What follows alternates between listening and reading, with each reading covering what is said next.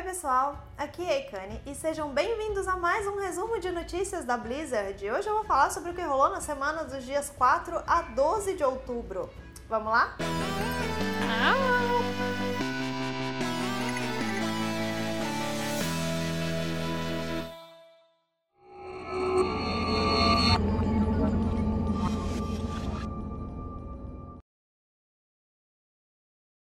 Antes de falar sobre as notícias, eu quero falar para vocês que está acontecendo em São Paulo a Brasil Game Show ou a BGS, que é a maior feira de games da América Latina. Eu vou estar por lá todos os dias como host no stand da Horus Gigabyte e no dia 12, às 5 da tarde, eu vou estar no stand da Acer para fazer uma ação muito legal com a Bia e o Ishi do Casamento Nerd. Então, se vocês forem na BGS, eu gostaria muito de encontrar com vocês, abraçar vocês, conversar, tirar fotos e vai ser muito, muito, muito divertido. Então, lembrando, no dia 12 às 5 da tarde eu vou estar no stand da Acer e durante todos os outros dias e horários no stand da Horus Gigabyte. Eu espero vocês. Na última semana, a Blizzard liberou a nova versão beta do aplicativo da Battle.net que finalmente tem as opções de aparecer offline e criar grupos e criar um perfil pessoal, que é um passo que a Blizzard está dando para transformar a Battle.net em um sistema completo de mensagens e para acessar os jogos, algo bem parecido com o Steam, na verdade. E todo mundo pode testar, esse é um beta, mas é aberto. Se você quiser baixar o post que explica como fazer o download e já começar a testar e usar essas funcionalidades, tá na descrição do vídeo. E a Christy Golden contou pra gente que agora ela é uma funcionária em tempo integral da Blizzard. Eu tinha comentado há um tempo que ela estava trabalhando com um trabalho temporário, algo um, tipo um freela para Blizzard, e ela anunciou que agora ela foi contratada como uma funcionária em tempo integral. O que quer dizer que vem muita coisa boa pra gente em relação à história dos jogos da Blizzard. Eu quero acreditar que ela não vai trabalhar só com World of Warcraft, que ela vai fazer mais livros e mais textos para outras franquias da empresa. E eu pessoalmente fiquei muito feliz com essa notícia. E aconteceu a inauguração oficial da Blizzard Arena, que é a arena de esportes da Blizzard em Los Angeles. Vou mostrar para vocês algumas fotos aqui do lugar, que é absolutamente incrível. E a primeira transmissão feita de lá aconteceu já, que foi a final do Overwatch Contenders. E a próxima, o próximo evento que vai rolar na arena é o HCT de verão de Hearthstone, que daqui a pouquinho eu falo melhor para vocês sobre as datas dele. Eu espero que essa seja a primeira arena do tipo de várias que a gente veja por aí. Eu sei que a Overwatch League vai incentivar a construção desse tipo de arena pelas, pelos times, pelas organizações de Overwatch, mas eu realmente gostaria de ver esse tipo de espaço com tanta qualidade, com tanto cuidado, sendo feito em lugares como São Paulo, por exemplo, né? Por que não? E a Blizzard divulgou hoje quais vão ser os itens de merchandise da BlizzCon. Qual, quais vão ser aqueles itens que a gente quer muito comprar e provavelmente não vai poder. E eu estou sinceramente sofrendo muito. Porque eles têm várias pelúcias novas, incluindo uma de Elec do World of Warcraft. Então, se você tem. Se você gosta dos mascotes no WoW e você tem o Elec de pelúcia dentro do jogo, você vai enlouquecer como eu enlouqueci vendo o Elec de pelúcia na loja. Várias camisetas novas, muitos itens diferentes e interessantes. Ao contrário do ano passado, onde eu achei que a loja estava bem fraquinha, nesse ano eles capricharam mesmo. Por enquanto, a venda dos itens é exclusiva para quem tem o ticket virtual. A partir do dia 17 de outubro, a venda vai ser aberta para qualquer pessoa, independente de ter comprado o ticket virtual ou não. E lembrando que a Gear Store entrega no Brasil com frete exclusivamente pela FedEx e com 100% de chance de ser taxado.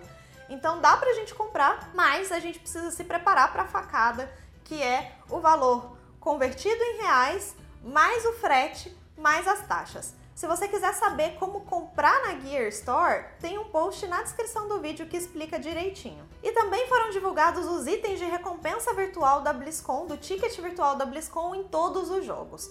A gente já tinha as montarias no World of Warcraft, então hoje foram anunciadas uma skin do Winston para Overwatch, que já está disponível dentro do jogo, um banner, spray, retrato e montaria do porco navalha do Nexus em Heroes of the Storm, uma lendária dourada que ainda não foi revelada para Hearthstone, visuais de sucata para VCE, sonda e zangão no StarCraft 2 e um mascote murcromante para o Diablo.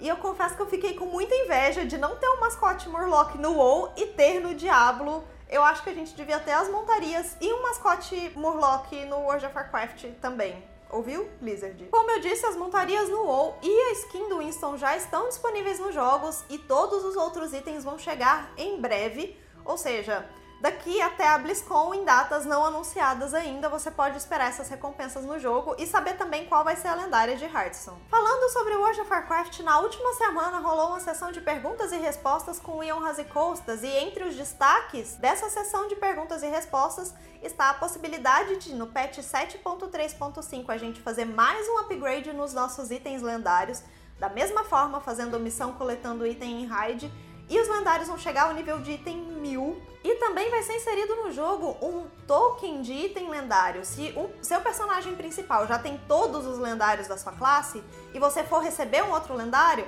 você vai receber um token que é vinculado à sua conta, que pode ser enviado para um alt e aí você vai usar esse token e vai ser gerado um item lendário para a classe do seu alt.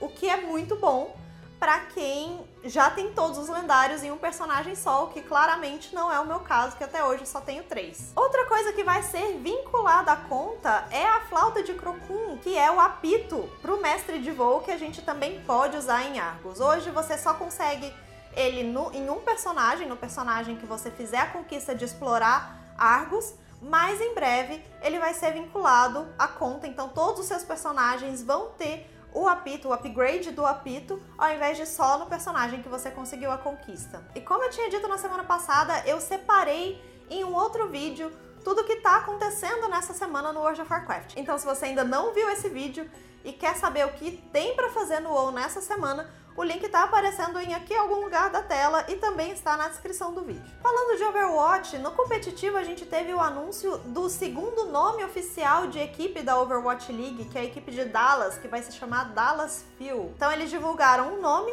o logo da equipe e uma skin do Genji, assim como o time de Xangai divulgou uma skin da Mei, o time de Dallas divulgou uma skin do Genji e eles confirmaram a manutenção da line-up de Overwatch do Team Envy, que é o time que comprou a vaga de Dallas na Overwatch League. Se você quiser saber todos os detalhes sobre a Overwatch League, incluindo todos os times participantes, as datas e tudo mais, você pode assistir um vídeo que eu gravei com o Neil, que já está aqui no canal também e está aparecendo na sua tela. É só clicar e assistir para tirar todas as suas dúvidas. E começou o Halloween Overwatch, o evento que vai acontecer de 10 de outubro até o dia 1 de novembro, traz, como sempre, novas skins, novos sprays, vários itens, a volta da contenda PVE do Dr. Junkenstein e as caixas especiais dos itens podem trazer novas skins do McCree, da May, do Reaper, da Symmetra, do Zenyatta, da Zarya e do Torbjorn, além da possibilidade de comprar as skins do evento do ano passado por aquele preço reduzido que é o que está rolando em todo o evento. Eles divulgaram também um trailer novo, que eu estou mostrando um trechinho para vocês aqui agora. E lembrando, se você quiser farmar essas skins, tem até o dia 1 de novembro. Em Hearthstone a gente teve a divulgação de uma nova skin para o herói bruxo, que é a Nensis, que é uma gnominha bruxa, muito fofinha inclusive. O jeito de consegui-la é participando de um encontro presencial Fireside, especial de Halloween por enquanto, mas depois ela vai continuar sendo recompensa de encontros Fireside, mas por enquanto são só para os eventos de Halloween. Para você saber onde está rolando um Fireside, é só você acessar o site oficial e ver onde tem um evento perto de você. Se você quiser organizar um Fireside, também é possível só entrar no site oficial e ver quais são os requerimentos, porque você tem algumas regrinhas para cumprir para poder fazer um Fireside oficial e ter as recompensas do encontro. E o prazo para escolher o seu campeão no HCT de verão já está acabando no site oficial, naquela aquela coisinha de você escolher para quem você está torcendo e quanto mais ele avançar no campeonato, mais pacotinhos de carta você ganha. Você pode escolher o seu campeão até hoje, à meia-noite. O link também está na descrição do vídeo. Os pacotes desse HCT vão ser pacotes da última expansão de Hearthstone, que é a Cavaleiros do Trono de Gelo. E aí você pode simplesmente escolher quem você considera favorito, porque aí você vai ter mais pacotes, ou você pode escolher alguém para quem você torce para demonstrar o apoio. E aí se contentar e ficar meio triste em talvez não ganhar tantos pacotinhos assim. E de 8 de novembro a 9 de janeiro vai rolar de novo uma recompensa em Hearthstone vinculada à Twitch Prime, que no caso vai ser um pacote dourado de cartas, ou seja, um pacote onde todas as cartas são douradas. Que mesmo que você não tenha interesse nas cartas com a animação da carta dourada, dá para desencantar e ganhar uma quantidade boa de pó. Eu já falei várias vezes sobre o Twitch Prime aqui nos vídeos, tanto em Hearthstone quanto em outros jogos, mas se você tiver alguma dúvida ainda, é só ver o link com mais informações. E falando de Heroes of the Storm, a Blizzard anunciou hoje que o jogo também vai ter um evento de Halloween, que é a Noturnália, que vai acontecer dos dias 17 de outubro a 14 de novembro.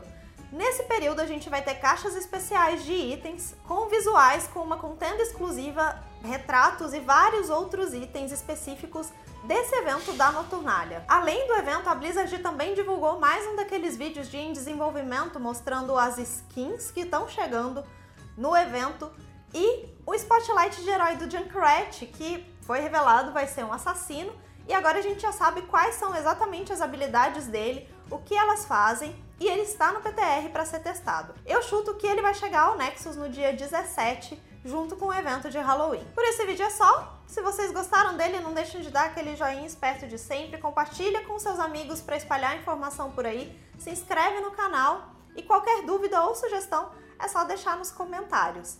Um beijo, até a próxima e tchau, tchau!